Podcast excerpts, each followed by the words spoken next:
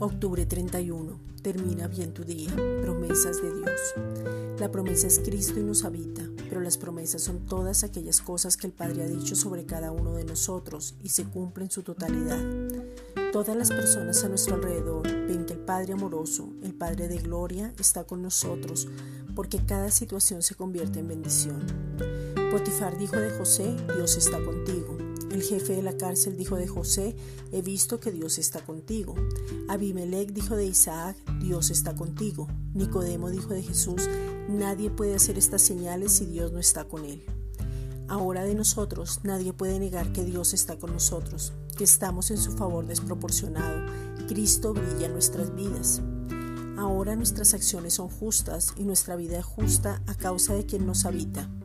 El Padre conoce todo de nuestras vidas, nos defiende de las injusticias. La nube del Señor nos hace invisibles en circunstancias y existen promesas generacionales porque mil generaciones serán benditas. Isaías 58:12.